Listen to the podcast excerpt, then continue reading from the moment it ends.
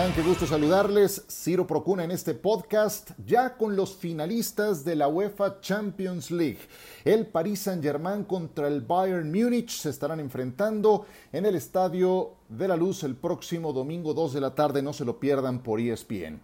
La lógica terminó imponiéndose, apareciendo hasta esta ronda de semifinales. Los dos más poderosos fueron los que terminaron dejando en el camino al Leipzig y al Olympique de Lyon y son inapelables sus victorias. Creo que la claridad de los resultados lo terminan dejando de manifiesto, aunque quien tuvo que batallar más para lograrlo fue, yo creo, el gigante alemán, o sea, el Bayern Múnich.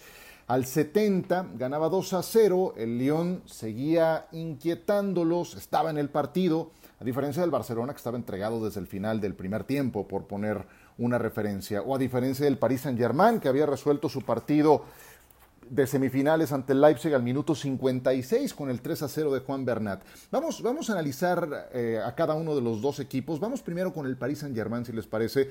Porque, a ver, yo soy de los que ha criticado a Neymar por la manera en la que ha desperdiciado su talento en sus mejores años, por dedicarse a la fiesta, por a veces inventarse lesiones o durante las lesiones, en su recuperación, irse de carnaval. Lo he criticado también por lo que vi en la Copa del Mundo, exagerando faltas, revolcándose en plenos actos teatrales, lamentabilísimos, cuando las tomas dejaban en claro que apenas lo tocaban o que no había falta. ¡Qué desperdicio de talento! Y lo dije una y otra vez. Hoy Neymar ha decidido apelar a su calidad para ser desequilibrante en los juegos más importantes del año. Y, estoy refiriéndome a estos dos de UEFA Champions League. También lo, hizo en los que le quedaban de la temporada francesa, pero en los que todos hemos visto de la Champions es donde se ha puesto las pilas. Tuvo un largo receso, como los equipos franceses, eh, concretamente el Paris Saint-Germain, después de que en marzo eliminaron al Borussia Dortmund eh, a que volvieron a los cuartos de final de la Champions ahora en agosto, solamente tuvieron dos partidos, las finales de Copa y de la Copa de la Liga. Y lejos de pesarles esa falta de competencia, han llegado finos, frescos para los dos juegos definitivos y también con una gran calidad línea por línea. Neymar falló ciertamente dos con de gol en el partido contra el Atalanta en el primer tiempo. Y contra el Leipzig estrelló dos ocasiones claras en el poste, pero no me puedo quedar nada más con esos detalles. Cuando uno ve lo que juega Neymar, fue un peligro constante para las defensas rivales, rapidísimo, te pinta la cara en el mano a mano, seguro, y te puede pintar la cara también en el 2 contra 1. En cualquier momento te hace una genialidad que parece imposible, como ese tiro libre al minuto 34, lo recordarán, tres cuartos de cancha, balón parado, abierto al lado derecho. ¿Quién se iba a imaginar que iba a sacar un disparo directo a la portería? Por poco termina en gol eso. O la asistencia que hace con Ángel Di María en el segundo gol, no, no fue un adorno, un recurso que le termina dejando el balón justo al argentino.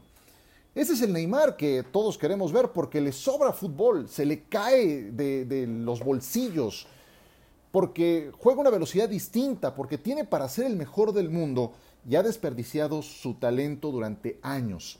Ahora tiene de nueva cuenta una final de Champions en el panorama Jugó una con el Barcelona en Berlín, la terminó ganando. Un equipo donde el buque insignia era Messi, también Iniesta, Xavi ya en sus últimos escarceos, y él conformaba un tridente espectacular con Messi y Luis Suárez. Ahora es Neymar con Kylian Mbappé, que también tiene mucho fútbol y juventud. Le ha costado trabajo a Mbappé eh, volver a estar en forma después de la lesión durísima de tobillo que sufrió eh, a mediados del mes pasado y de Ángel Di María, que es una garantía por su experiencia y calidad, y ya lo hemos visto aparecer en estas rondas decisivas. Hablando de Ángel Di María, vamos a escucharlo. Eh, queríamos quedar en la historia del club, llegué y llegué al París para, para poder hacer historia. Eh, pude estar ahora en, en, una final, que es muy importante para nosotros y más para todos los ultras. Di María estuvo presente en eh, este partido más reciente, en la semifinal, con una asistencia y también con un gol ante el Leipzig. Thomas Tuchel le termina comiendo el mandado a su alumno, a Julian Nagelsmann, cuyo equipo esta vez no tuvo el control del balón como estaban acostumbrados, arriba del 65, casi 70% en promedio por partido. Eh, lo, dijimos en el partido previo, el Atlético de Madrid te, deja jugar, te va, a estar, esperando. No fue el caso en este partido con el Paris Saint-Germain y, jugó a otra cosa el, Leipzig, que no es donde mejor se sienten. De, de hecho, creo que hasta Nagelsmann falla desde la conformación del once inicial, ya desde luego a toro pasado es muy fácil decirlo, porque fue más precavido que otras veces y además cometió, creo yo, errores puntuales eh, en, los goles que terminan representando su eliminación. ¿Se acuerdan? Primer gol, jugada balón parado. Segundo gol, error grosero del guardameta en la salida. Tercer gol, Mukiele pierde el balón en zona de seguridad ante Ander Herrera. Y yo creo que había falta. Pero de todas formas, Mukiele termina arriesgándolo. Y cuando juegas ante un equipo con las figuras del Paris Saint-Germain, esos errores te salen muy caros, muy, muy caros. Eh, avanzó de los dos equipos de esta etapa el mejor conjunto. El Paris Saint-Germain tiene una, profunda, una profundidad de plantel sobresaliente en ausencia de Keylor Navas, pues, Tuchel puso a Rico en la portería, no es ningún improvisado, Rico ya ganó dos veces con el Sevilla la Europa League, tiene su experiencia internacional, en ausencia de Ángel Di María, en el juego anterior había puesto a Sarabia, en ausencia de Kylian Mbappé, que no arrancó el partido anterior ante el Atalanta, eh, tenía Icardi disponible, pues, es una alternativa de primer nivel. Su punto débil creo que está en la defensa pero tiene un porterazo como Keylor Navas, que ya ha sido tres veces campeón de Europa, no se va a pantallar con un escenario como el que viene por delante y va a estar de regreso. Eh, hay algo que, no puedo dejar de mencionar antes de una pequeña pausa, hoy que se aproxima esta final de Champions y que el Paris Saint Germain al fin ha llegado. Esa obsesión la están cumpliendo al llegar ya a la final de la eh, etapa de la competencia más importante del mundo. En 2011 llegó al equipo Nasser Al-Khelaifi, hace nueve años. Bueno, este equipo se ha gastado 1.255 millones de euros en fichajes. Es, de verdad una grosería, ni siquiera es, es hasta complicado imaginárselo. 1.255 millones.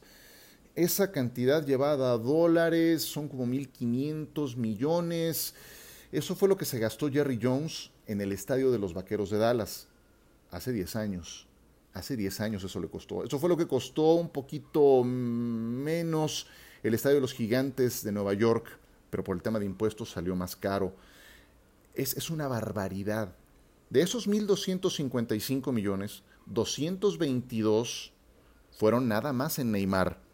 145 al año siguiente en Kylian Mbappé. No me vengan con el cuento de que aprobaron el fair play financiero porque veo que no existe. Cuando veo equipos como este, como el Manchester City, que tienen estados detrás, que gastan cientos de millones al año y no pasa nada, o cuando los sancionan como al City y luego les levantan el castigo, pues la verdad es que no me la creo. Al margen de ese pequeño, minúsculo detalle, casi nada, insignificante, nada más del tamaño de 1.255 millones de euros gastados, pues en lo estrictamente futbolístico, sí, merecen estar en la final.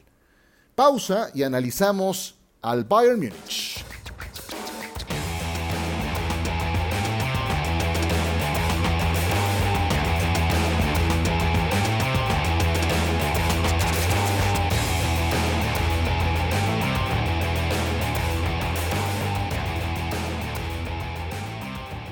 Continuamos en nuestro podcast, soy Ciro Procuna, esto se llama Zona de Gol. El Bayern llega promediando cuatro goles por partido en la Champions, cuatro, promedio, promedio en cada juego de Champions.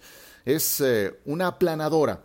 Le pasó por encima al Barcelona, ampliamente documentado ya ese encuentro, inclusive en este espacio, y ahora le ha ganado al Lyon tres goles a cero.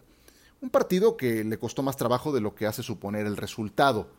Serge Nabri, ¿Qué jugador atraviesa por el mejor momento de su carrera? El gol con el que abre el marcador es un portento monumental. Desde la recepción dirigida a máxima velocidad, potencia en la carrera, aguanta todavía un empujón que le dan por la espalda, se perfila de zurda, pone un bombazo para superar al portero, un poema de gol. ¿Qué había ocurrido un minuto antes? Toco de cambio había fallado una oportunidad manifiesta de gol. Cuando tienes en la mira al Bayern, no lo puedes perdonar. Si lo perdonas, te la va a cobrar con sangre. Aprendida la lección, ¿verdad? Bueno, lo habrá visto el Olympique de Lyon. Nabri está en forma sensacional. Al que no he visto tan certero como en otras oportunidades es a Lewandowski. Me van a decir, oye, pues si le marcó al Barcelona y le marcó también al Lyon. Bueno, le marcó al Barcelona, que fue el sexto gol, ¿no? Ya estaba muy encaminado el partido. Y le marcó al Lyon, sí, el 3 a 0 ya en los cinco minutos finales. Sí, terminó por eh, poner el último clavo en el ataúd. Pero había tenido en este juego contra el Lyon al menos tres ocasiones manifiestas de gol. No creo que traiga la puntería como en otros partidos. Bueno, imagínense lo que sería si, si trajera la mira alineada. Imagínense además si recupera ese olfato goleador para la final, para el momento del trámite del partido contra el Paris Saint-Germain. Eso puede ocurrir en cualquier momento, así son los goleadores. También el Bayern, al igual que el Paris Saint-Germain, tiene su punto débil y está en la defensa. Boateng no es el mejor central. Da la impresión de que está un poco lesionado, en el campo abierto y a velocidad es vulnerable. Lo terminaron relevando en la semifinal ante el Olympique de Lyon. Alaba es un excelente jugador, tiene una ductilidad sobresaliente, pero el Olympique de Lyon los puso a sufrir cuando iban a velocidad a atacar a sus espaldas.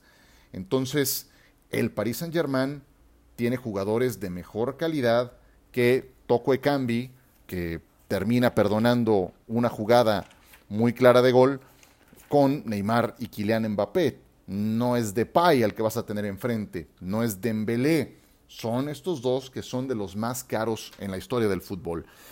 Eh, ahora, el tema es que si superas la defensa del Bayern Múnich, siempre tienes una aduana final de estupendo nivel que es Manuel Neuer para sacarlos adelante. Neuer ha recuperado también su mejor nivel.